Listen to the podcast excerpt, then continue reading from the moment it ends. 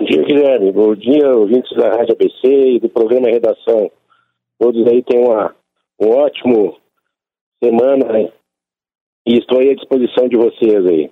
Deputado, o porquê dessa. A, mesma, a primeira pergunta que eu fiz ontem para o um entrevistado, vou fazer para o senhor também. O porquê dessa fusão PSL Democratas, Democratas PSL?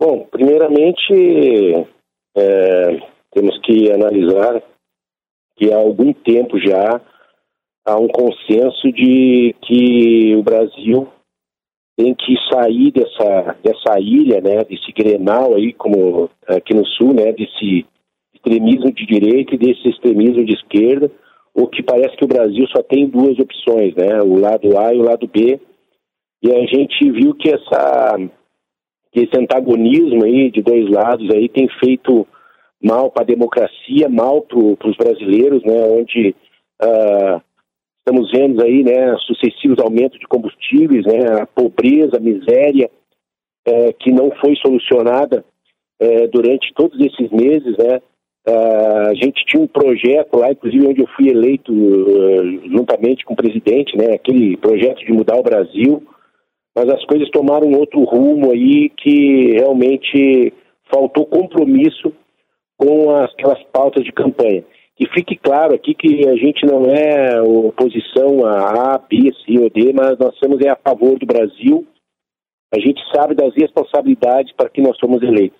E uh, as duas presidências nacionais dos dois partidos, né, que são partidos de direita, uh, partido de direita racional, né, que se, se, se propõe, e está bem claro que após conversações aí já se tem um alinhamento, já está definido a fusão dos dois partidos. E como falou o, ex-ministro da, da, da, Saúde essa semana na, na, numa emissora de televisão, esse partido ele está sendo criado para fazer oposição ao governo do presidente Bolsonaro. Né? Uhum. Exatamente tem uma, uma nova via, de uma, não se falava nem terceira via, tem realmente uma opção para que sejam efetivadas todas as, as, políticas que são necessárias uh, em serem implementadas no Brasil, que foram inclusive prometidas e não foram, não foram cumpridas. Isso que a, o governo, mesmo com a, com, a, com a, maioria lá dentro da Câmara e do Senado, é onde eu, inclusive, sou um dos que mais vota com, com, com o presidente, né, no índice de 95%, mas realmente a gente tem que entender que todo esse, esse protagonismo, inclusive do agronegócio aí, né, que é afirmado pela ministra da Agricultura, que desde 1970 é, o, o, a produção de grãos no Brasil cresceu 400%, mas isso aí não se tornou realidade para os brasileiros, aí onde a gente está tendo que é, aceitar de forma impositiva de que 20% dos brasileiros hoje estão usando lenha e não gás de cozinha com esse preço exorbitante, né? As pessoas estão, não, não estão mais conseguindo sair para manter as suas famílias. Uhum. Como é que o deputado uh, Nereu Crispim, hoje presidente do partido, ele vai proceder em relação a essa fusão ao Democratas?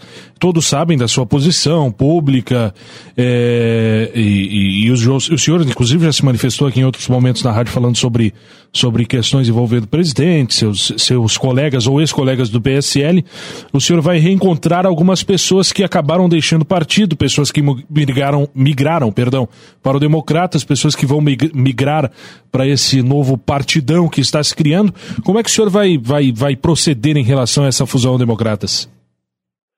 Bom, primeiramente, é, é, eu deixo claro que vou seguir as orientações da, da, da presidência nacional é, e se esse partido, como ontem, inclusive, né, o, o, o presidente Democratas, em uma entrevista, falou, o, o prefeito lá, a Neto, é de que esse partido está comprometido com as pautas de tirar as pessoas realmente da miséria, da riqueza, é, recuperar a imagem do Brasil no exterior, que, que, está, todo mundo sabe como é que estão as coisas, sair dessa, dessa pandemia é, de uma forma realmente é, não negacionista, a favor da ciência, recuperar a economia para as pessoas terem emprego e renda, nós vamos estar alinhados com essa política. Quem quer continuar, eu acho que é um divisor de águas. Quem esteve a favor daqueles atos no dia 7 de setembro, contra as instituições como STF, Câmara dos Deputados, Senado, dentro daquela agressividade contra a política, contra a democracia, eu acho que não pode permanecer nesse partido. Eu acho que o divisor de águas é exatamente aquele dia 7 de setembro, que foi um atentado contra as instituições, um atentado contra a Lei de Segurança Nacional, um atentado contra tudo que se conquistou na Constituição de 88 e aquelas pessoas estavam a, a, a favor de um retrocesso democrático no Brasil. Aquilo lá é aquele divisor de águas. Aquelas pessoas que estavam identificadas, políticos que estavam identificados com, aquel, com, aquela, com, aquela, com aqueles atos, não podem permanecer dentro de uma sigla que vem exatamente de uma formação democrática a favor a favor da, da, democracia, a favor das instituições, em defesa das instituições, inclusive naquele, naquela semana que antecedeu aqueles atos, eu como presidente da frente parlamentar dos caminhoneiros autônomos selitistas manifestamos diversas e diversas vezes a favor da democracia, contra aqueles atos, inclusive tentaram utilizar a categoria dos caminhoneiros como bucha de, de canhão para aqueles atos, fazendo com que aquelas pessoas que estavam lá representando os caminhoneiros fossem parar o, o país, e nós fomos terminantemente contra, assumimos um protagonismo naquele momento, que contra todas aquelas ações e contra aqueles atos, contra as instituições. Então, aquilo é o divisor de águas.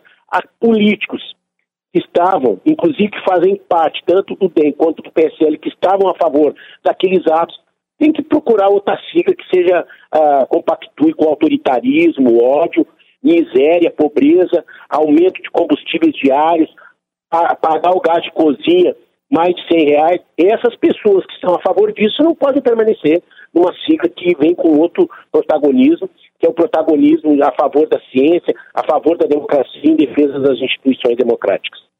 Deputado, a, gente sabe que o PSL hoje no Estado, após a eleição do presidente, e talvez no modo nacional também, nós temos algumas pessoas que estão para um lado e outras pessoas para outro lado. Existe um eu, eu, não sei se a palavra certa é um racha no partido, mas vamos usar. Existe um racha no partido. O que, que houve com o PSL? Perguntando para o senhor, como presidente do partido hoje no Rio Grande do Sul. Eu, eu acho que não é racha. Pode-se dizer houve uma uh, diferença de apoio a ideias que foram defendidas lá na campanha de 2018 que é dentro daquele programa de Muda Brasil, Muda de Verdade, né? Aonde foi nos prometido unir o povo brasileiro, né? Inclusive, uma das, das, das máximas era fazer negócios com todos os países do mundo, independente de ideologia política, né? E quando na realidade se viu foi exatamente uma nova, um novo modelo de separação, utilização de redes sociais para agredir as pessoas com ódio, se apresentando às pessoas, inclusive com taco de beisebol.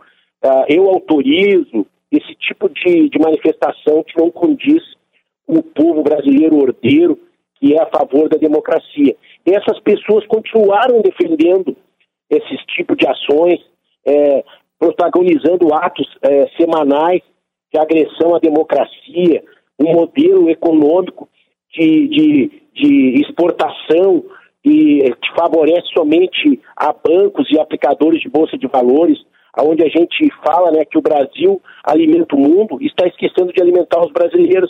É só nós pegar aqui, sair de Porto Alegre, Novo Hamburgo, e ver na beira da BR-116 a quantidade de subhabitações que estão sendo instaladas em, em, em, em, terrenos, aí, inclusive do Estado, pessoas que não têm mais condição de pagar um aluguel, comprar um imóvel, manter a sua família uh, com emprego, o desemprego em alta. Então, tudo aquilo que foi nos prometido, tem pessoas como o meu caso, que nunca tinha sido político, nunca tinha ocupado um cargo público, não tenho compromisso, não tenho rabo preso com ninguém, eu me manifesto, eu sou contra isso.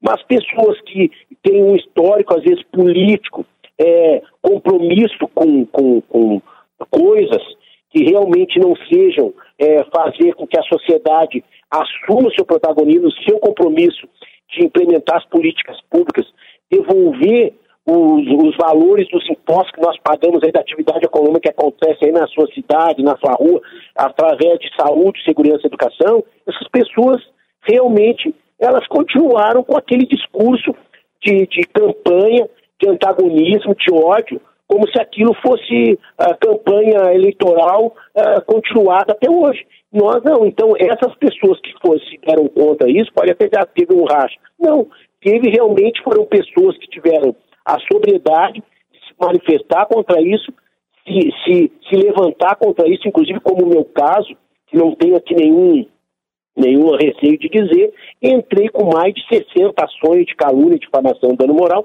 e mais de 30 ações criminais, exatamente combatendo, inclusive, colegas meus da Câmara Federal, da Assembleia Legislativa aqui, por protagonizarem ódio, discórdia e atentado contra as instituições. Então, esse é o divisor de águas, esse é o dito racha que diz pessoas que defendem é, o ódio, atentam contra as instituições e políticos que vieram realmente como renovação para defender a democracia, socializar o Brasil, fazer com que as pessoas tenham um, um Brasil do presente e não mais aquele mimimi de Brasil do futuro que nunca chega.